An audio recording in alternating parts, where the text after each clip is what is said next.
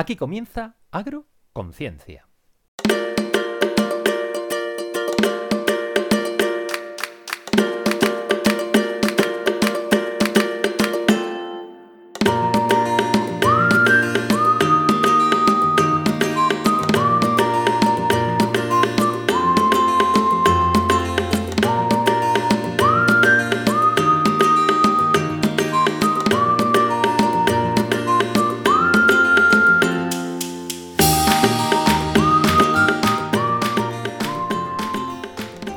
Hola, ¿qué tal estáis queridos amigos agrófilos y cientófilos de Agroconciencia?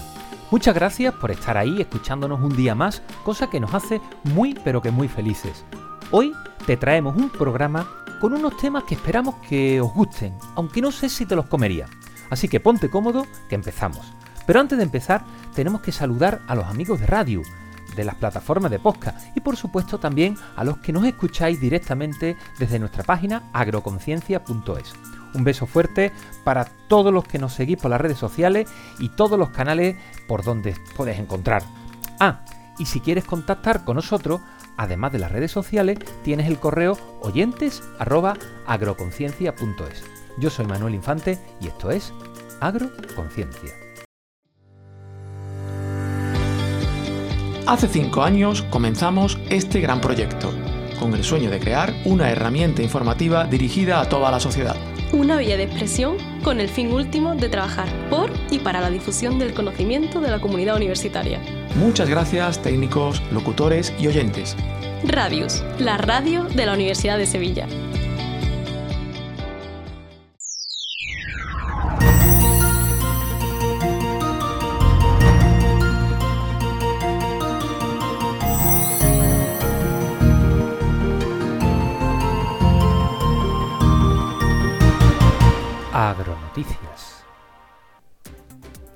Sustituir la mitad de la carne y la leche por vegetales reduciría las emisiones globales de gases de efecto invernaderos. La reducción de aquí al 2050 del 50% de los productos animales por productos de origen vegetal reduciría un 30% las emisiones de gases de efecto invernadero de este sector. Marta Cosica, investigadora principal de un estudio publicado en la revista Nature, afirma que comprender el impacto de los cambios en la dieta amplía nuestras opciones para reducir las emisiones de gases de efecto invernadero.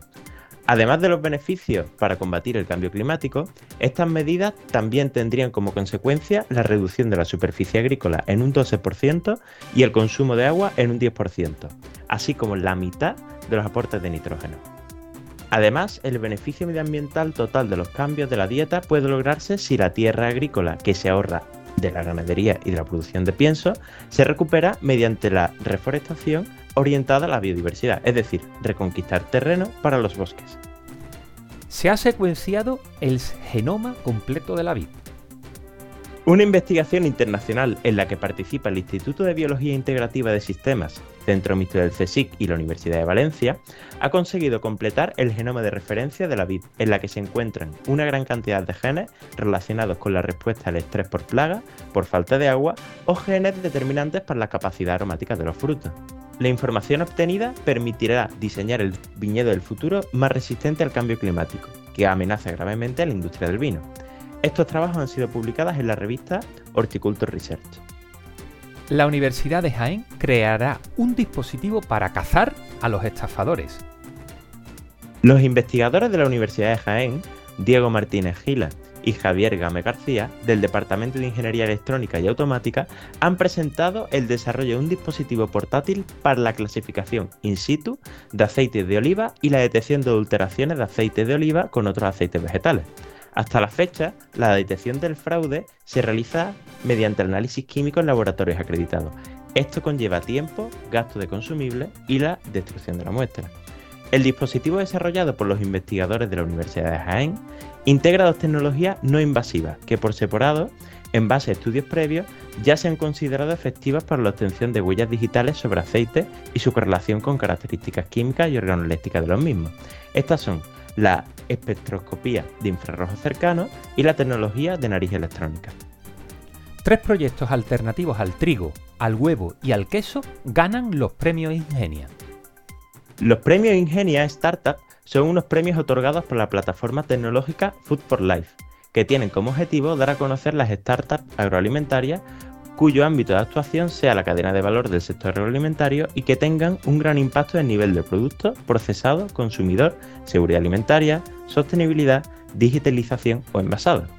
Este año, entre las startups galardonadas, se encuentra el proyecto Bread Free, que ha destacado por el desarrollo de un proceso que, combinando biotecnología e inteligencia artificial, permite obtener harina de trigo sin gluten, que es segura para las personas celíacas, y conservando las características organolépticas de la harina tradicional en cuanto a sabor, textura y calidad nutricional.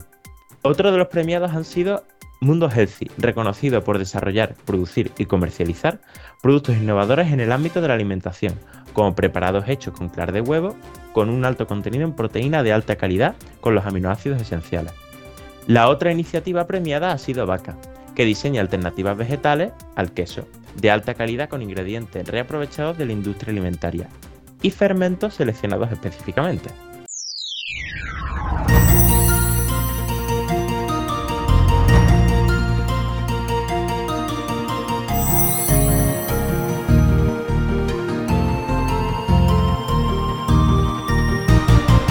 Agronoticias.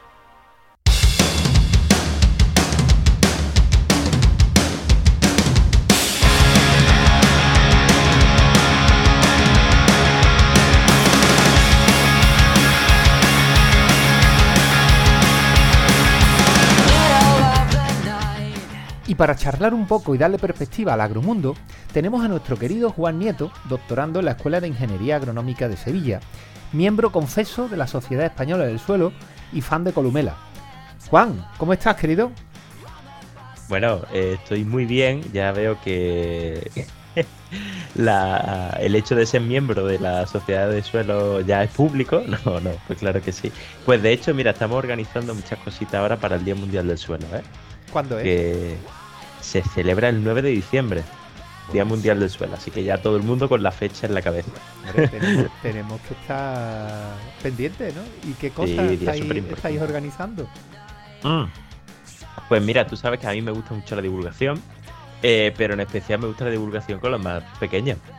Y bueno, eh, con mi grupo, que son todos unos fieras, pues son todas unas fieras, eh, pues hicimos un teatro de marionetas súper chulo para, para los niños de primarias, para concienciar de la importancia del suelo y por qué hay que cuidarlo. Y alguna cosita más estamos planteando. Qué bien. Bueno, pues un besito también a Isa, a María. ¿Nos queda alguien fuera? Hombre, bueno, claro, falta también nieve, falta también, bueno, tú sabes que también aquí vienen muchas muchas italianas, ¿no? De, de estancia, tenemos mucho, mucho trabajo conjunto con Palermo. Y bueno, un fuerte abrazo a Caterina, a Sofi, ¿eh? que también, también participan. No sé si para esta ocasión van a poder estar, ojalá que sí, pero bueno. Bueno, pues un besito allá donde estéis y, y os echamos también de menos a, a vosotras. bueno, eh, algún día también nos tiene que contar, aparte de tus teatros de marioneta, lo, lo que le haces al suelo y por qué es tan importante conocer bien el suelo, ¿no? Porque Bueno, bueno, yo creo que hemos hablado ya un poco de esto, pero sí, un día si quieres hacemos monográfico. de, de todas formas se me está ocurriendo que para el Día Internacional del Suelo igual podríamos hacer un programa especial, ¿no? Completamente, yo estaría más que dispuesto. Oye, Manuel, no hay Día Internacional de los, de los Corderos, ¿verdad? No tengo ni idea. Quizás, quizás sí. No. Puedes crearlo. Es que no lo sé. Pero bueno, eh, sería cuestión Bueno, de verlo y si no, hay Día Internacional de todo, o sea que, Por ¿Por eso qué no? los corderos El se Día merecen Internacional. también. claro, claro. Bueno, Juan, Bueno. em, ¿de qué hablamos hoy en la tertulia? Yo creo que tenemos muchas Mira. cosas que hablar y, y- y no sé, yo no sé por dónde empezar. Yo hay una cosa que me he quedado completamente anodadado, ¿eh? Y es, bueno, vamos a ver, eh, yo sé que tú con esto estás mucho más familiarizado, pero la tecnología desarrollada, ¿no? Para el tema del fraude del aceite de oliva me parece una pasada. O sea, yo la tecnología NIR sí que la conozco y de hecho ya estuvimos comentando, ¿no? En algún capítulo con, el doctor Pedro Castro sobre este tipo de tecnología. Pero esto de nariz electrónica esto, pero esto cómo funciona. Yo sé que tú has trabajado con, esto, yo no, me, yo no termino de entender cómo funciona. Yo imagino un robot oliendo, dice, huele bien, huele mal. Eh, ¿cómo, ¿Cómo funciona esto, Manuel? Hombre, eh, te, te, estás refiriendo a, lo que han sacado los, colegas de la Universidad de Jaén, ¿no? Del, dispositivo eh, in situ para ver si el aceite de oliva realmente es lo que dice la etiqueta, ¿no? Y es que, mm, verá, la, la, industria está muy preocupada, evidentemente, para, para evitar el fraude, ¿no? Y fraudes hay de muchos tipos, ¿no? En el caso del aceite de oliva, pues mezclándolo con aceite de, otras especies, que son menos buenos que el aceite de oliva, o mezclando un aceite de oliva eh, que no es virgen extra, o ofreciéndote un aceite de oliva que es de categoría inferior como si fuera virgen extra, ¿no?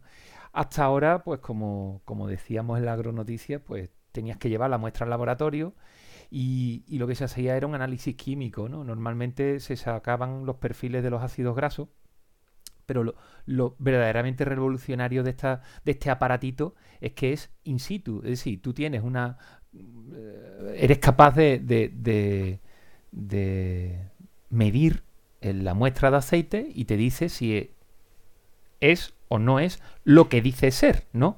Qué bueno. Y, y la verdad que es la combinación de dos tecnologías, ¿no? Y, me has dicho que, sí, que, yo trabajo con Ari Electrónica y precisamente una de, una de las cosas que, estuvimos trabajando, lo que pasa es que lo, hemos hecho en, carne y todavía no tenemos eh, resultados. Pues, bueno, tenemos resultados, pero no tenemos, no, no hemos tratado los datos, ¿no? Una de las cosas que, hacíamos era la combinación de estas dos técnicas, ¿no?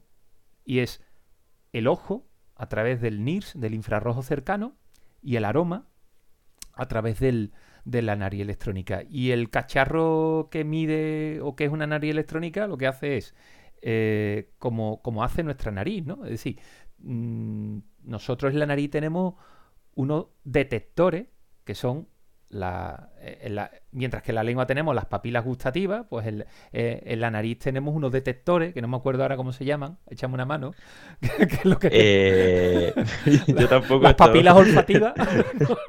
bueno, bueno, pues nosotros en la nariz tenemos unos detectores que es lo que conecta al cerebro y el cerebro es lo que interpreta la, lo, que tú, lo que tú estás oliendo. Bueno, pues la nariz electrónica es lo mismo, son unos sensores que están conectados a un aparato y luego pues tienes que interpretar esa señal, ¿no? Y lo, que hace es huele la globalidad de lo, del aroma. Es, que, es que Manuel, esto es como un ciborcatador, ¿no? o sea, totalmente. bueno, pues... por una parte, ve el infrarrojo, porque no, no estamos hablando de una tecnología NIRS que, que no ve la luz visible, sino la luz infrarroja, que tiene... La luz infrarroja, o sea, el, espectro lumínico eh, tiene... te puede ir desde, desde los rayos gamma, los rayos eh, microondas, bueno, los rayos microondas, lo que es la, longitud de onda microondas, eh, te vas al espectro visible, te vas al espectro infrarrojo, te vas al, el, radio, ¿no? las ondas de radio, todo eso pertenece a un mismo espectro, que es la luz, ¿vale? Pues la parte del infrarrojo cercano te da una información. ¿Y qué información te da? Pues es una información que está relacionada con la composición de las cosas. Eh, porque no es lo mismo el reflejo que hace o la, o la es que, bueno, no nos vamos a meter ahora en propiedades físicas de la luz, ¿no? De reflectancia, en fin. Vamos a quedarnos simplemente con que la, en, función de la composición, los cuerpos absorben una cantidad de radiación. Y, reflejan otro tipo de, radiación, ¿no? Entonces, mm, en eso se basa la tecnología NIL. Y se forma un espectro, ¿no? Y ese espectro es característico de lo que tú estás midiendo, ¿no? Y eso lo combinas con inteligencia artificial porque no tenemos no nos podemos olvidar de que eso es una gran cantidad de datos, ¿no? Aquí lo, la, la, cuestión es que estamos hablando de teras y teras y teras de datos, ¿no? Venga, venga dato, venga dato. Y, y precisamente una de las ventajas que tiene la inteligencia artificial asociada a toda esta tecnología ya existente es que te permite eh, tener una respuesta inmediata. No necesita un una, una preparación previa y un procesamiento de datos previo. Qué pasada. Pues esto vendría muy bien en los supermercados, ¿no? ¿Te acuerdas aquel estudio que salió que mucho del aceite se estaba vendiendo como aceite de oliva virgen extra? No lo era. Pero bueno, eh, bueno, mm, súper aplauso para estos investigadores que, qué pedazo de aportación, ¿no? Sí, hombre, claro. Eh, yo después te quería comentar sobre los premios Ingenia, ¿no? Y qué pasada, eh, sobre todo estaba pensando en el proyecto Breast Free para aquellos celíacos que muchas veces yo tengo algún que otro amigo celíaco y siempre que vamos a cenar afuera es un follón porque, bueno, primero que las opciones no son las mismas y evidentemente en su vida pues lo notan y mucho. Así que me parece fantástico.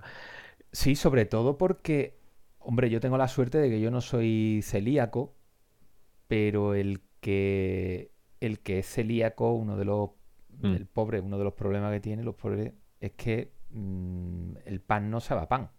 Eh, tenemos que recordar que existen en el mercado harinas de trigo, harinas de trigo, perdón, harinas sin gluten, que son, pues, ¿cuáles son? Pues son harinas que vienen del, del, eh, bueno, el, el trigo sarraceno, que eso no es trigo, se le llama claro, trigo, pero no. Mm. efectivamente.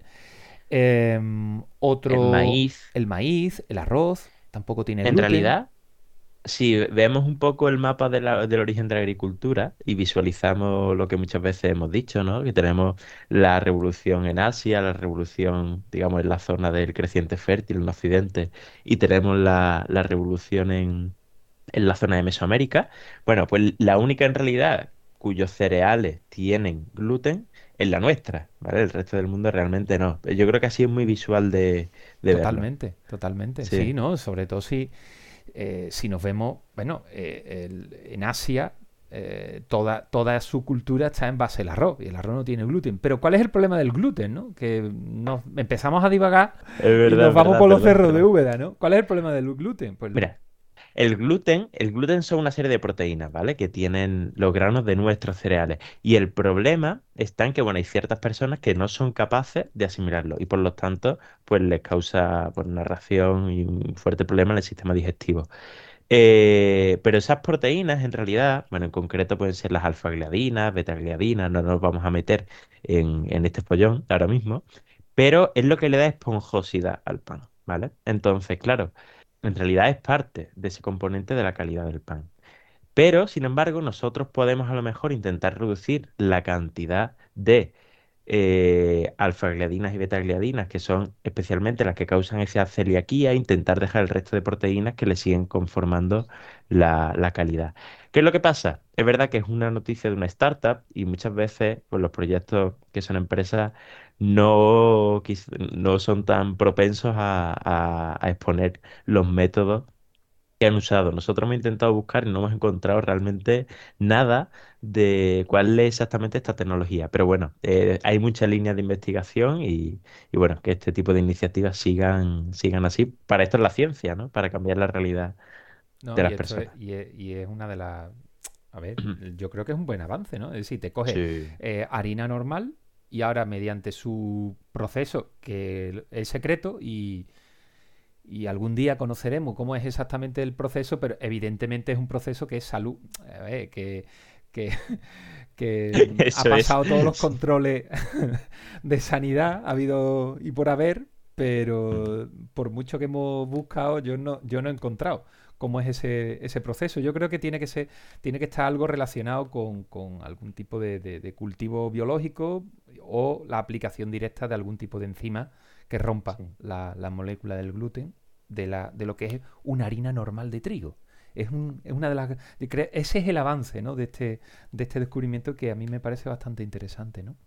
En fin. Bueno, Qué eh, bueno. mm, yo en la entradilla, eh, Sí. en la entradilla hablaba de, de que eh, hoy vamos a hablar de algunas cosas que yo no sé si nos comeríamos, ¿no? Y a ver, podemos contarle a nuestro a nuestro oyente que, que hemos estado in- intentando invitar a, a una serie de, de científicos y, y de todas las invitaciones que hemos hecho para hablar de este tema, no nos ha contestado nadie. Y mira que hemos mandado correo, mira que hemos intentado localizar a, gente. Y, y, esta es la primera vez que nos pasa, sí, es la primera vez que nos pasa. Es decir, la callada por respuesta. Eh, nosotros hoy queríamos hablar de alternativas a la carne y alternativas a las proteínas mediante el consumo de insectos y el consumo de carne em, elaborada en laboratorio, ¿no? Aprovechando que ha sido el décimo aniversario de la primera hamburguesa sintética y no... no Tenemos tenemos nuestras sospechas de por qué, es verdad que es un ámbito que está realmente pujante y bueno, muchos de los investigadores con los que hemos intentado contactar de alguna forma están colaborando ¿no? con startups o iniciativas y es verdad que siempre cuando, digamos, está el dinero de por medio, eh, hay cierto, bueno, cierto reticencia a hablar, pero al final venimos a hablar de ciencia, venimos a hablar de datos que están publicados y que no debería ser ningún problema. Y sobre todo, tampoco queremos mm, dar una opinión. Es decir, eh, aunque esto sea una tertulia, pero siempre intentamos que, los datos que nosotros demos estén respaldados por, por estudios serios, ¿no? Bueno, mm. pues como no han querido venir eh, expertos, pues ¿qué hemos tenido que hacer? Pues no, hemos estado leyendo papers o sí, artículos bastante, la verdad. Hemos hecho una revisión bibliográfica de todo este tema y, vamos a intentar nosotros darle una perspectiva Mira, a, todo este tema, ¿no? Manuel, yo voy a empezar con una pregunta que te voy a hacer. ¿Tú serías entomófago? Y, y tú dirás, guau. A ver. Yo, sé, yo, sé, eh, que tú me entiendes lo que tú quieres decir, pero es que e, este palabra que muchas veces los científicos les da por inventarse palabras, no coger raíces del latín. Venga, entomo es insecto, ¿no? Entomología, la ciencia que estudia los insectos. Esta palabra ya viene desde la antigua Grecia y la usaban así, tal cual. Y se refería a las personas que, se alimentaban de insectos. Claro. Pero ante esa pregunta, eh, Yo te digo, yo he comido bicho. Bueno, de hecho, eh, nosotros comemos insectos, venga, vamos a, ser un poquito más, más, más preciso, ¿no? Eh, yo cuando he viajado, mm, en es que al final la alimentación tiene mucho de cultura, ¿no? Y, en México, pues mm, comer gusanos, comer saltamonte, ¿no? Además ellos le llaman a los saltamontes chapolines, ¿no? Es algo muy habitual, ¿no? Eh, allí tienen el gusano de maguey que se lo comen en taco. Eh, eso es un. Eso para ellos es como para nosotros el jamón, ¿no? Es decir, es algo eh, realmente exclusivo, ¿no? Y, pero nosotros nos comemos aquí los caracoles. nos comemos. ¿Qué más comemos? Comemos los erizos de mar. Que eso son insectos, pero son otro tipo. No, son invertebrados, ¿no? Em, la ortiguilla. Las ortiguillas, ¿no? Eh, bueno, pues mira, me encanta que me pongas este ejemplo porque yo cuando nos hemos estado documentando, eh, cuando leí la, cifra que te voy a decir, mm, yo no me la podía creer. Se tienen documentadas, eh, y muchas de ellas todavía actualmente, el consumo de más de 2.000 especies de insectos. 2.000. O sea, estamos hablando que en la ganadería normal convencional, nosotros, ¿cuántos nos comemos? ¿Cinco o seis especies? ¿Siete quizás? Hay alguna más, ¿no? Pero... Al final, escúchame, al final nos comemos tres, ¿eh? Ya. Que sí, que podemos decir que tal, pero al final es pollo, cerdo y ternera. Efectivamente, ¿no? Y mm, mira, pues de hecho, cada día, cada día se reduce más, aunque muchas veces se exploran nuevos mercados, todas las cosas. Están los pobres con los de la carne de conejo, que no hay Dios que se coma la carne de conejo. Es que mira que intentan, eh, intentan sacar nuestros nuevos productos, sota, caballo y rey. Al final es, que mm. somos, somos así. Y mira que está muy rica. Pues mira, eh, casi 700 especies en lo que es Centro y Sudamérica, destacando sobre todo México, que tiene una tradición histórica, ¿no? África con, con, más de 500 especies, Asia con más de 300 y en Australia y lo que es Oceanía también muchas, muchas. Pero claro, eh, nosotros estamos en Europa y aquí la cultura es otra. Eh, la primera investigación que se hizo sobre la aceptación del consumo de los insectos fue el año 2012. A ver, a ver si adivinas el país en el que se hizo. Ni idea. ¿No? Bueno, los Países Bajos, ¿vale? Esta- ellos siempre van en cabeza en este tipo de cosas, pero eh, bueno, eh, apenas un 10% de los consumidores aceptarían comer inse- insectos en aquella época. Sin embargo, el panorama ha cambiado bastante. Fijaos, por ejemplo, se sacan algunas conclusiones. Eh, en el norte de Europa, eh, pues la aceptación es mayor que en el sur, quizá por ese componente cultural que estábamos diciendo, gastronómico, sin lugar a dudas.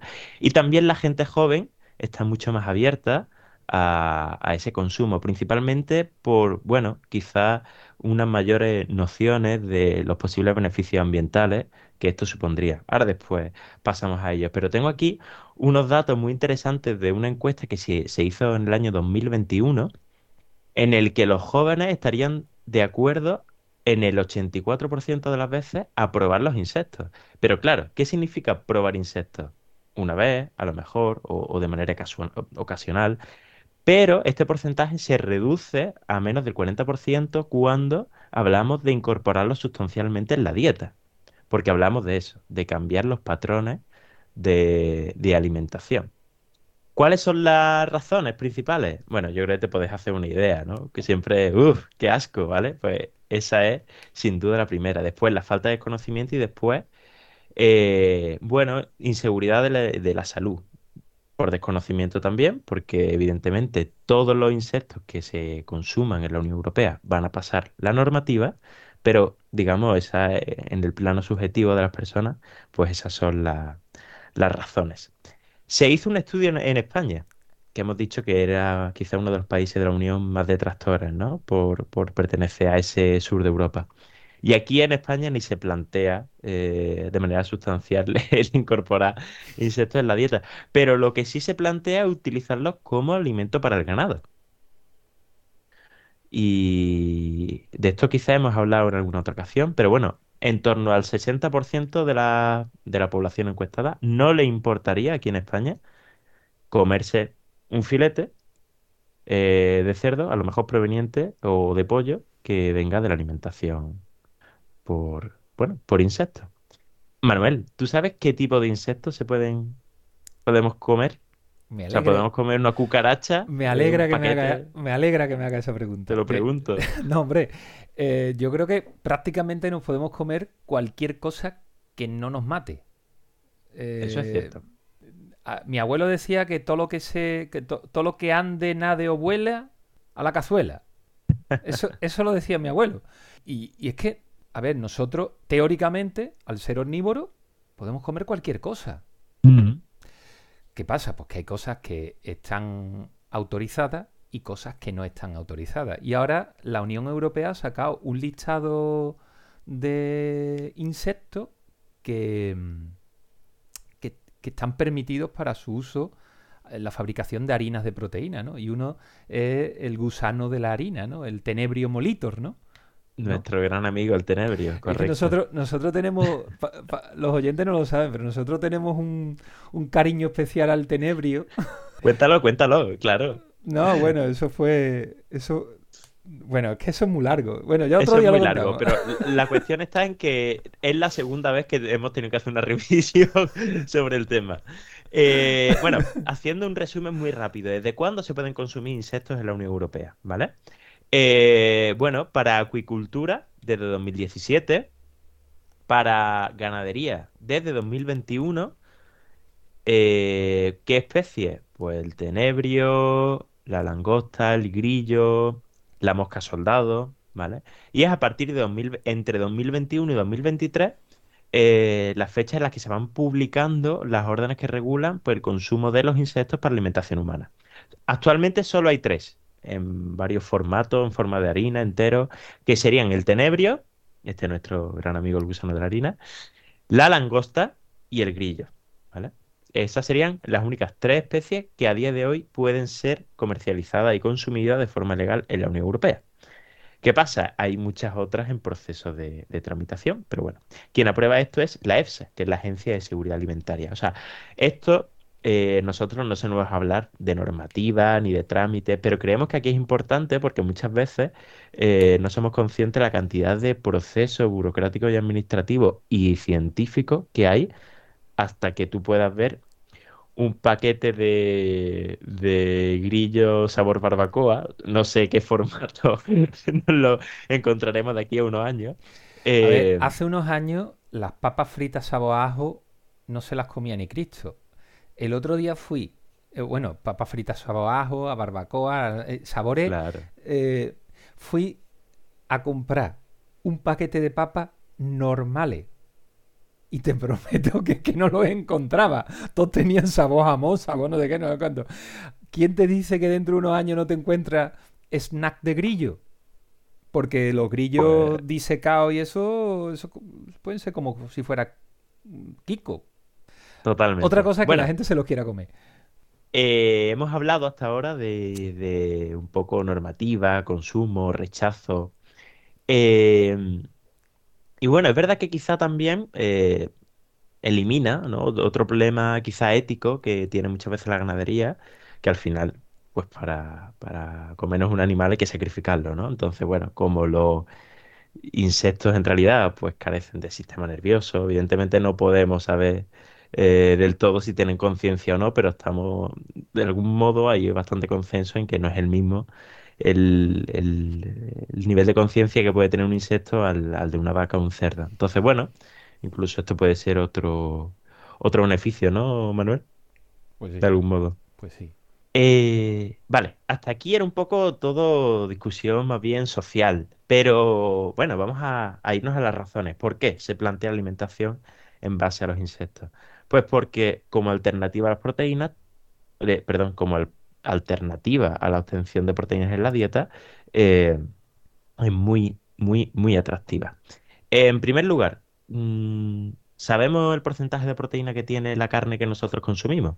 Pues eh, digamos entre un 16, 22% de, de proteína, ¿no? En, en peso fresco, ¿no? Tal como viene el- la pechuga de pollo que nos vamos a comer. Bueno, pues el de los insectos está más o menos en, los mismos niveles. Podemos encontrar, por ejemplo, los grillos están entre el 16 y el 20%, o en el caso del tenebrio, nuestro gran amigo, pues eh, en torno al 25%. O sea, casi estaríamos hablando de los mismos niveles de proteína que esos filetes de pollo, que esos huevos que, que se consumen tanto en la dieta de, ¿no? de, de alta ingesta de, de proteínas. Por lo tanto, eh, vale, pues el objetivo por ahí más que cumplido.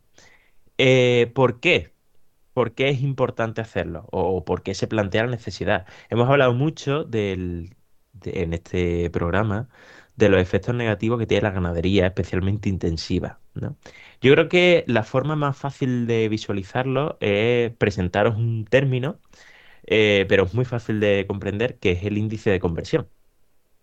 Eh, el índice de conversión es los kilos, así decirlo, de comida que necesita comer pues un animal para poner un kilo de carne. Es decir, si yo me tengo que comer 10 kilos de pienso para producir un kilo de carne, pues tengo un índice de conversión de 10.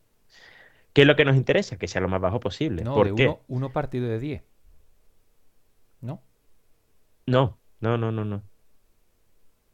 ¿No? Porque es kilos de pienso por kilo Kil- producido. Ah, Sí, vale, vale, vale. sí, sí, sí. Vale, perdón. Eh, sí, no, no, no, nada, nada, nada. Eh, entonces, ¿qué es lo que nos interesa? Que sea lo más bajo posible, porque cuanto más bajo sea, menor es el impacto ambiental que estamos produciendo en superficie útil, ¿no? Todas esas cuestiones que estábamos comentando con la, con la agronoticia del principio. Bien, pues vamos a ver. De los animales que nosotros consumimos, el vacuno es el que mayor índice de conversión presenta, entre 7 y 8. O sea, hace falta 7 kilos de pienso o de pasto o de lo que sea para producir un kilo de carne. El de los cerdos, 3,6, 4, 3, ¿vale? Estamos diciendo que baja sustancialmente. Digamos, de los animales que consumimos, el pollo es el más eficiente, con valores en torno a 2, 2,5. Quizá un poco ya las nuevas líneas, yo creo que están ya por debajo de 2. Pero es que los insectos están en torno a 1,5. Es decir, son muy eficientes en transformar el alimento que se le da.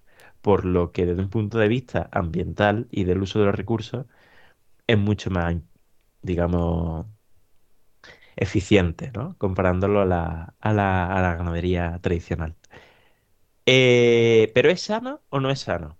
Manuel, aquí eh, yo sé que tú eh, eres mucho más experto que yo. De hecho, yo te voy a decir cosas y tú seguro que vas a, a- a reírte de lo que, de lo que te voy a decir, No, hombre, porque no, esto- voy a reír, pero sí. no, no, a reírme porque, porque de, de uno de los datos que, que, que sí que, que sé que te va a parecer una lástima, porque en esto los insectos flaquean, ¿vale?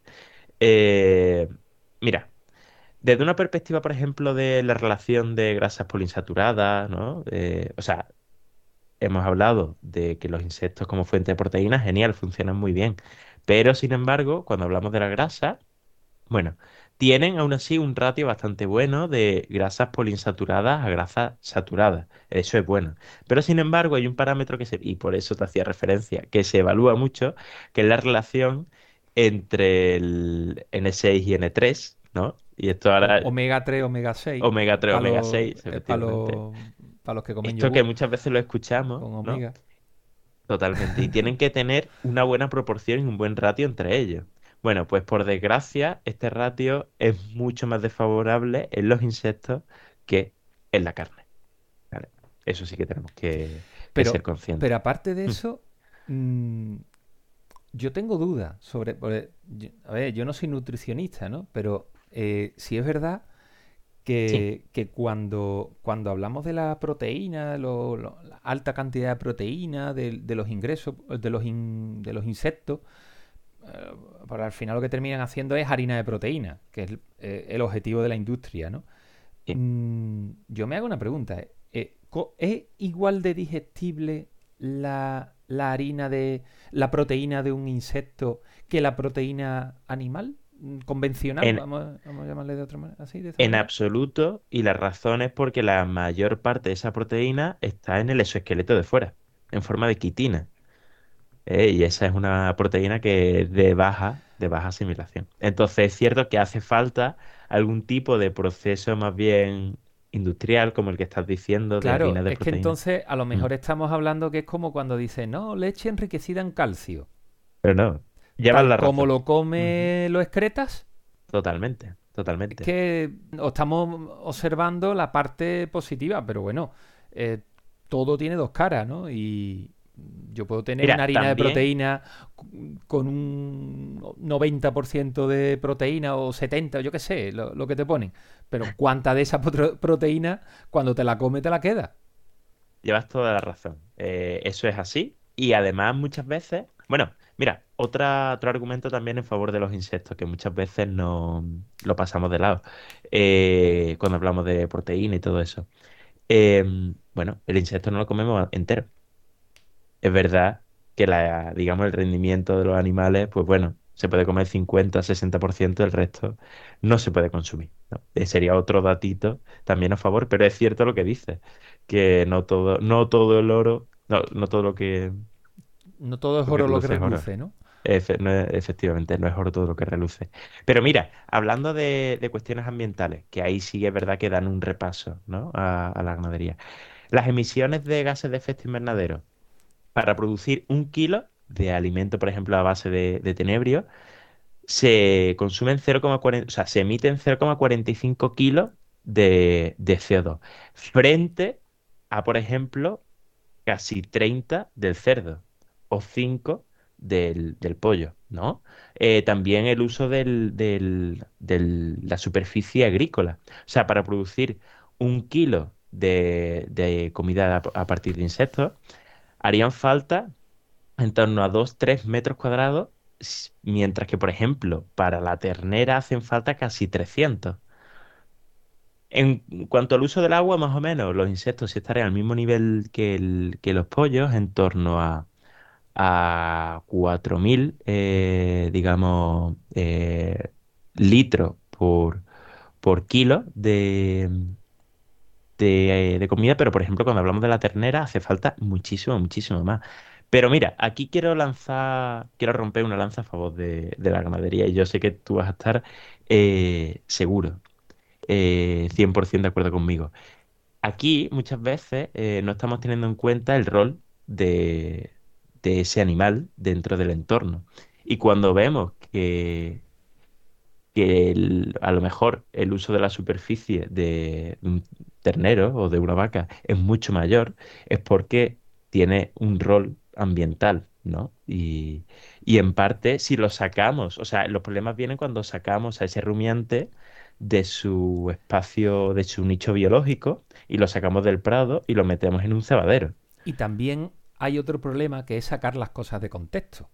Es que si nosotros nos, si nosotros nos centramos en las emisiones, emisiones del, de, una vaca, mm, ¿vale? La vaca segrega metano. ¿Por qué? Pues porque su forma de alimentarse va a provocar la fermentación entérica en el rumen, que para los que nos habéis escuchado, los, los oyentes habituales, eh, ya les sonará este concepto, pero para el que no lo sepa, estos son los eructos de la, de la vaca. Se generan una serie de eh, de fermentaciones en, la panza mientras que el, animal está rumiando y eso genera, genera metano.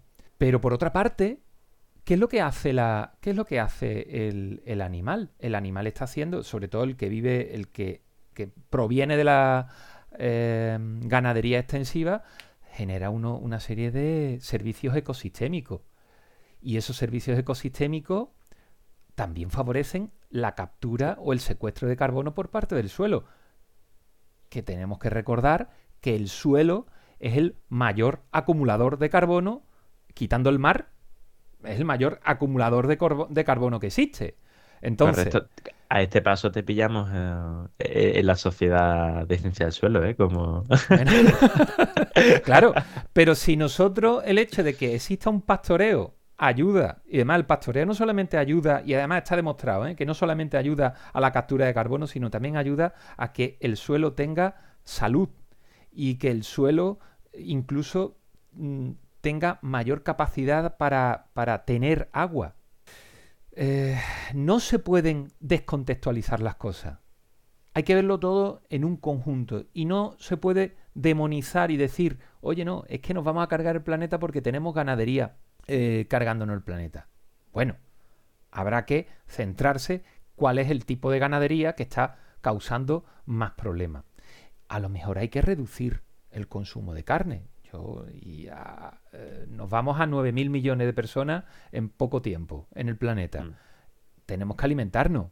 Pues sí, tenemos que alimentarnos. La ganadería, luego hablaremos, ¿no?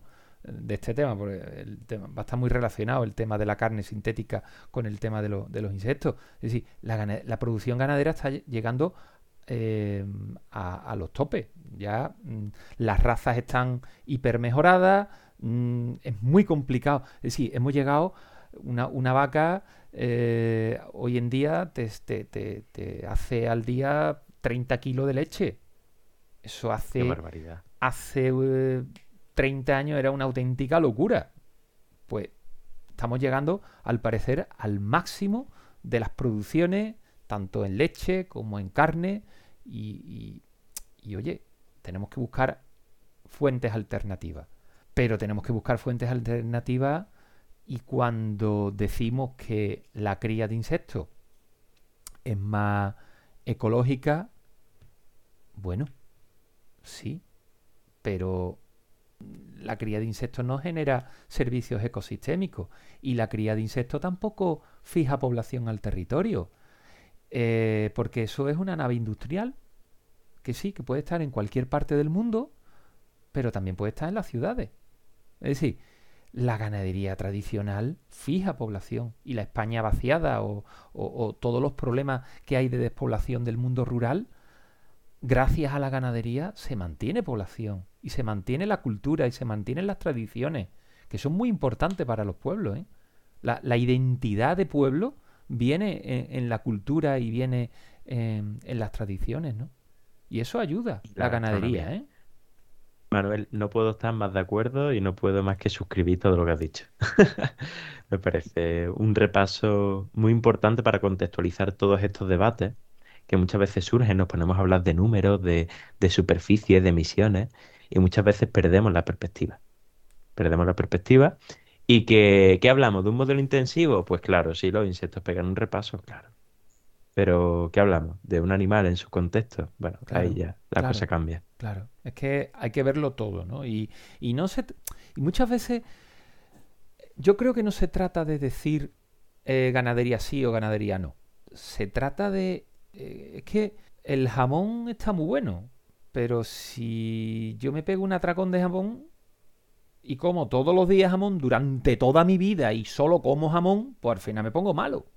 Correcto. Pues sí, bueno, la ganadería hay que ponerle límite. Igual hay que ponerle límite a las macrogranjas ganaderas, que son, que hay algunas que, yo no sé si las has visto, hay alguna- algunas explotaciones ganaderas que son de dos plantas ya. Es decir, que tienen en la planta alta a, a animales, algunas son de vacuno, pero sobre todo en porcino, son, eso, los tienen, O sea, tienen eso una no es, no es densidad de población, son No es una factorías de es una carne. factoría de carne. Claro, son factorías de carne. Esos son, esa- esas macro, macro granjas y esas macro factorías que normalmente no generan empleo. Que por mucho que te digan que generan empleo, eso no genera empleo porque están totalmente tecnificadas y es un robot el que limpia, un robot el que le da de comer, el que le da de beber, eh, eh, están los animales, están monitorizados por cámaras de diferentes tipos, algunas térmicas, otras de, de, eh, de- de visión, y es la inteligencia artificial la que da la voz de alarma y hay un solo técnico, a lo mejor para 10.000 cabezas, oye, eso no, eso no genera empleo. Ese es el modelo eh, de ganadería al que vamos tendiendo y, y aunque hay esfuerzo por la administración, pero creo que no son suficientes, ¿no? Y esto que la cría de insectos, que sí, como alternativa, bueno, será o no. Bueno, ya está. No, no, totalmente. No sigo por ahí porque luego, luego, luego tenemos Se los mismos te- sí. argumentos con la carne artificial, ¿no? También, ¿no? Pero bueno, yo creo que al final, y esta es una reflexión que yo creo que va a ser eh, apta para todos, los animales tienen un contexto y cuando se sacan de ahí, ahí vienen los problemas ambientales y sociales y todo. Y hacer factorías de carne no es hacer ganadería. Y en- para hacer factorías de carne, para eso lo hacemos con insectos. Ahí estamos todos, yo creo que de acuerdo. Claro. Eh, entonces, bueno, quizá hay que simplemente tener la mente abierta y analizar críticamente todo. Y, y- y bueno, eso es, dejarnos de, de prejuicios y ver las cosas, bueno, pues con calma y Claro, y, sobre todo que las cosas, que las cosas no son blancas ni negras. Y no, y, yo- y yo creo que no hay que hacer la liga de los insectos o la liga de la ganadería. No. Eh, eh, yo lo que creo que, que hay que, de alguna manera hay que ponerle, evidentemente, hay que ponerle eh, mm, límite al consumo de carne, porque tampoco necesitamos tanta carne para vivir. recordemos que la FAO, eh, la recomendación semanal de proteína proveniente de la carne, bueno, de consumo de carne a la semana, está en 200 gramos. La media europea creo que está en un kilo. Vale, pero por otra parte, ¿Dónde viene la mayor parte de la carne que consumimos habitualmente? ¿O de los productos que consumimos habitualmente? ¿De las carnicerías o de la industria? De la Es que- industria. Es que muchas veces cuando nosotros miramos la. Cuando miramos lo. lo- yo qué sé, estamos comiendo cualquier cosa, ¿no? Eh, si miramos la, la composición que están hechos los. sobre todo los, los ultraprocesados, ¿no? El jamón de yo, ¿no? que yo no Todo sé si esto. No, el jamón. El, el jamón. Bueno, espérate. Es que hay muchos tipos de Es jamón de York. Claro, Es que verá, es que claro, es que una cosa es el jamón de York y otra cosa es el fiambre. Lo que te venden como fiambre. Es más, si tú miras el fiambre, eso lo que menos. casi que lo que más tiene es fécula de patata. Eh, si te miras la composición, estás pagando patata a precio de carne, ¿no? Pero. Pero bueno, el jamón, el jamón cocido, el que tú lo compras y es un 98, 99% carne, eso es una pierna de cerdo que ha sido cocida. Y luego, Sí, sí, me, me refería, me refería al, al otro, al otro. claro, el fiambre no. Oye, el fiambre, eh, bueno, invito que lean, que lean lo- cómo se hace el, fia- el fiambre lo- a los oyentes y probablemente se pasen a otro tipo de, a otro tipo de, de chacina, ¿no? Pero bueno, lo, yo a lo que me refería eran lo- los alimentos ultraprocesados, ¿no? Que no sé si incluso se debería de quitar la categoría de, de alimento, de la misma manera que el pan de molde debería de quitarse la categoría de pan. Porque ahí, ahí es donde, donde viene la mayor cantidad de, de- de, de derivados cárnicos y todas las cosas están ahí metidas, ¿no? Y, y toda la grasa que lleva eso y todo lo todo por supuesto azúcares que eso no, viene de la carne pero mm, ya aprovecho y, y, como le estamos pagando pegando un repasito a los ultraprocesados pues eh, que sepan los oyentes que si queréis consumir azúcar eh, realmente lo único que hay que hacer es consumir ultraprocesado azúcar sal y grasa. Eso, eh, es la, mayor fuente de, de azúcares sal y grasa de, que nos podemos meter en el cuerpo. Pero la industria ahí es donde van la mayor parte de la carne que se produce o derivados cárnicos que se producen. Bueno, y Manuel, entonces como alternativa, evidentemente, ya tenemos la ganadería extensiva en su contexto y hay que defenderla y, lo hemos hablado muchas veces. Pero como alternativa a esta, a esta ganadería intensiva ¿no? y a este modelo, eh, hemos hablado de los insectos y, te emplazo al siguiente tema porque creo que se nos va un poco el tiempo. Yo no sé cuánto eh, llevamos. Yo no sé ya, claro, ya, ya, lo sé, ya lo sé. Estamos ya cerca de la hora. Por eso. Em, ¿Qué, otro modelo se plantea también desde la perspectiva científica? Hombre, mm, eh, la, otra alternativa que, que está planteando la ciencia es la carne artificial. Y bueno, aprovechando que hace 10 años de la primera hamburguesa, como, ya hemos dicho, nosotros hemos hecho un esfuerzo intelectual de leernos los papers por nuestros oyentes. Y sí, hay mucho publicado de carne artificial, muchísimo, muchísimo de procesos, de historia y tal, pero realmente el avance desde hace 10 años ahora no es muy grande. ¿eh? Es decir, no hay una, no hay, eh, no hay mucha diferencia entre el hito que se consiguió en el año 2013 a, a 2023, ¿no?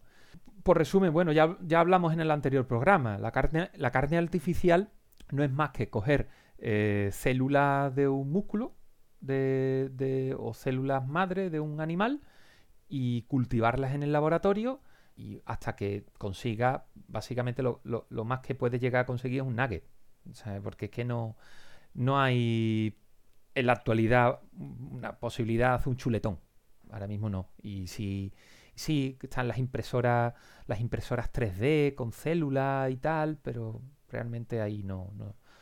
Lo, que hace un animal todavía no se hace. ¿Se puede, ¿Puede ser que se consiga?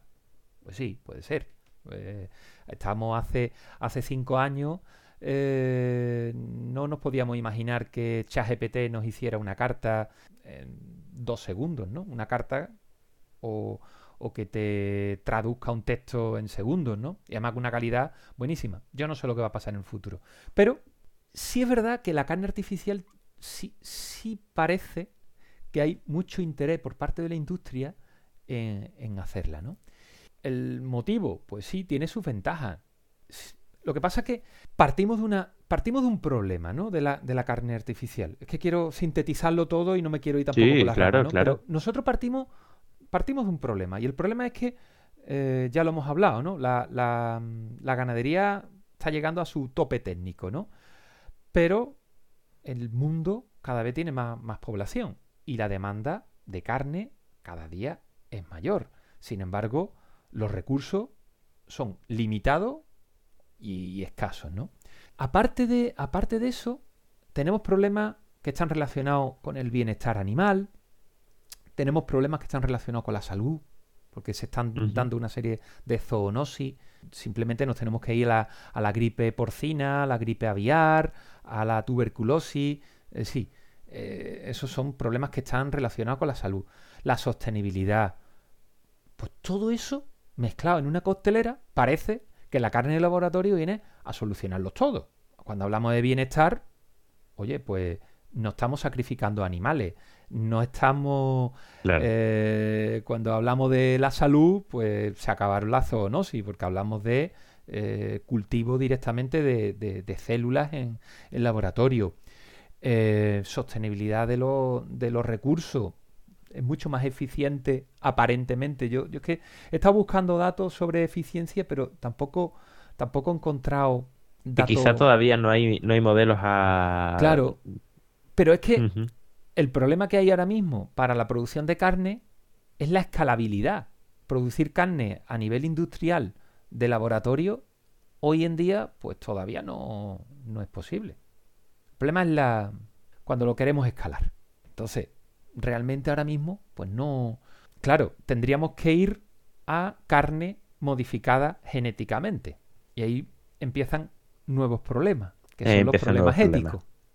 ¿No? Es decir, eh, para que se reproduzca de una manera más rápida, pues sí, eh, está hablando la industria de la modificación genética. Ahí el CRISPR tiene mucho que decir. Lo que pasa es que el CRISPR, ahora mismo en Europa, por ejemplo, está prohibido. Porque se considera prohibido para, para el uso, el uso de, para el uso comercial, ¿no? Es decir, mm. Mm, si hay cierta, cierta, ciertas autorizaciones para, para la investigación, ¿no?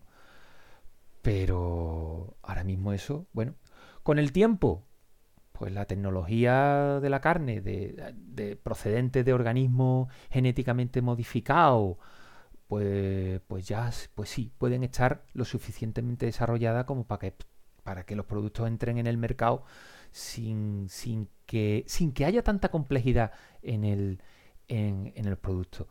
Pero yo creo que la carne artificial no no se puede pretender sustituir carne natural por carne artificial, porque volvemos a, a toda esa carne natural y todos esos beneficios que genera la producción de la, de la carne natural. Claro, no, no, completamente. Muchas veces es cierto que, que sí, que se, se, plantean todos los problemas ambientales y sociales que tiene la ganadería intensiva, y sí, modelos como este, pues dice, ah, esto viene a solucionarlo todo. Claro, Y seguramente al final con el desarrollo tecnológico el balance energético sea mucho más favorable y todas esas cuestiones, ¿no? Pero, sí, pero bueno, pero es lo que dice. A la hora de, que un consumidor decida comprar una carne, pues tenemos mm, esto de manual, ¿no? Están los factores intrínsecos y luego los factores extrínsecos, ¿no? Los intrínsecos, pues son los, los propios de la, de la carne, como puede ser eh, el aroma, el sabor, eh, la composición química, mm, ahí no hay color. Pero luego están los extrínsecos, que son mucho más subjetivos, como son la marca, cuando hablamos del jamón de jabugo, hablamos de la ternera de Navarra, hablamos del, del, queso payollo. esos factores muchas veces están asociados a la cultura, están asociados al, al territorio, y están asociados a otras cuestiones que son mucho más subjetivos, que eso la carne de laboratorio no lo va a conseguir en la vida. Y también, bueno, eh, por un lado se pueden crear puestos de trabajo, pero por otro lado también se, se localiza mucho los puestos de trabajo, ¿no? y requiere mano de obra. Claro, requiere mano de obra muy cualificada. La biotecnología es una, una, mano de obra muy cualificada. Y no todo el mundo puede ser biotecnólogo. No, y al final. biotecnólogo, ¿no? Y al final es el mismo problema, ¿no? Se acaba industrializando la producción de, alimentos, que es aquello que es más esencial para nuestra sociedad. Claro. Que eso no es ni bueno ni malo, pero bueno, es simplemente que, hay que tener en cuenta otras cuestiones, ¿no? Como, como, estamos hablando, ¿no? Y si hablamos de la sostenibilidad, ¿no? Otra vez ya está... Es que al final siempre terminamos dándole vuelta a lo mismo, ¿no? Si el 70% de toda la tierra agrícola se dedica a la producción ganadera, también es verdad que si dejamos de utilizar tierra agrícola para la producción ganadera, se puede reconvertir siempre y cuando se reconvierta en, terreno forestal, pues, pues, eso pueden ayudar a reducir las emisiones de gases de efecto invernadero, ¿no? Nos aventuramos un poco a dibujar el futuro, en al menos al que, al que se pretende, ¿no? Un poco yo creo que si coge también un poco evidentemente con nuestro seco, pero yo creo que cogiendo un poco toda la evidencia que hay, uno la mete en una batidora y a mí al menos me gustaría pensar que el futuro que queda es, con toda esta tecnología que estamos viendo, es un futuro en el que se respete y se cuide y sea una alternativa viable el trabajo en la ganadería extensiva, con todos esos servicios de ecosistema que tenemos, un modelo de dieta en el que simplemente se reduzca el consumo de carne un poco, porque ya también hay mucha evidencia de que, de que eso es un problema. También de salud. Y, y, de salud. Y por otro lado, que quizá pueden que entren nuevas alternativas Quizás no para sustituir, pero sí para complementar, ¿no? Yo, yo, creo, Eh, yo creo que sí, que estas alternativas van a, van a complementar y van a existir en el mercado. ¿eh? Yo creo que, mm, a ver, hay consumidores para todo. Eh, al final, eh, hoy en día, cuando vas a un lineal, eh, a mí me gusta el yogur tradicional, pero vas a un lineal y hay 27 millones de tipos de yogur. Y eh, a veces te cuesta, te cuesta trabajo encontrar cosas que, que- que no tengan aditivos, cosas que no tengan tal. ¿Por qué? Pues porque a la gente al final le gusta innovar y le gusta tal. Habrá un sector que se abrace a este tipo de alternativas, como los insectos, la carne artificial, como si fuera el- el- la solución a todos los problemas. Pero yo creo que no, no, no- no es realista eh, esperar que la carne artificial o los insectos reemplacen completamente a la carne convencional. Yo, yo- vamos, estoy completamente convencido. Primero porque el mercado es complejo. Después porque el consumidor es heterogéneo. Mm, No podemos pensar que todos los consumidores quieren y desean lo mismo. Pero yo creo que mucho más que el mercado va a ser más determinante el cambio climático. Sin Mm, duda. En determinados lugares ya empieza a ser muy complicado hacer ganadería, simplemente porque no hay agua. El agua es el factor limitante, el factor limitante de la ganadería. Más y de la que- agricultura, de Claro, dos, de la agricultura, ¿no? Pero por ende la, la agricultura, ¿no? Pero principalmente hay sitios los que el agua cada vez eh, nos están comentando que en la sierra, en la sierra de aquí de Sevilla están empezando a morir encinas. Y hay cosa más rústica que una encina. Y es porque no hay agua. Es muy complicado mantener a un ganado sin, sin agua y sin recursos naturales. Es muy costoso alimentar al ganado, al ganado de pienso. El ganadero que intenta tener a su ganado pastoreando, lo que le gustaría es que hubiera eh, todos los días del año pasto disponible. El pienso se le da al ganado en, en verano, porque no hay pasto, eh, sobre todo en la zona, en la zona sur ¿no? de España, ¿no? En verano y en invierno, porque los tienen que mantener eh, en muchos casos estabulados, ¿no? Y se complementa, pero por los ganaderos que fuera siempre primavera, con el pasto disponible fresco y, y apetitoso, ¿no? Entonces yo creo Sin que duda. al final hay que buscar los métodos de producción sostenibles y yo creo que la ganadería va a estar más condicionada mm, va, va a estar más condicionada por la regulación de los gobiernos y por las medidas contra el cambio climático más que más que el, el- más que por, por una Por el- presión del- de los consumidores. Yo creo que esa es la clave. Fíjate, fíjate que al final hemos acabado hablando de, de opiniones, ¿no? Y de nuestra creencia. Pues mire, yo creo que sería muy guay que invitar a los oyentes que nos la manden si, ¿no? Sí. Si discrepa en algo, si creen que, que su opinión, si la comparten o si tienen una perspectiva diferente, ¿no? Yo creo que quedarnos con esta reflexión de muy buen cierre, Manuel, ¿no? Con todos estos últimos minutos. Pues sí, y la verdad, mira, tenemos un problema siempre de, de- de tiempo. Eh, queremos hablar de muchas cosas y al final yo tengo la sensación de que no hablamos de nada. Yo invito a los oyentes que nos manden sus reflexiones, invito, sí, yo creo que porque eh, la reflexión, muchas veces creo que la reflexión colectiva eh, se sacan ideas bastante, bastante potentes. Estoy totalmente, como siempre, estoy totalmente de acuerdo contigo, Juan. En Bueno. fin, pues nada, queridos oyentes, querido Juan, muchísimas gracias por haber estado otro programa más con, con- con nosotros. A ti, como siempre. Bueno, eh, esto, esto lo hacemos por gusto. No, ya, claro. En fin. Eh, y queridos oyentes, os emplazamos al próximo programa, que espero que, que os guste eh, tanto más que, que- que este, ¿no?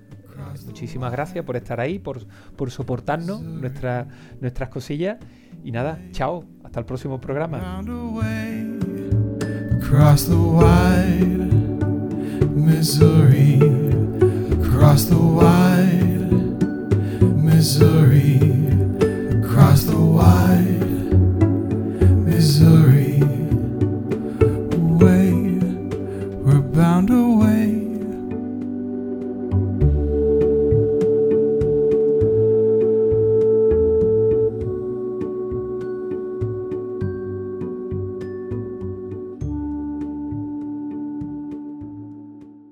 Agroconciencia, en Radius, la radio de la Universidad de Sevilla.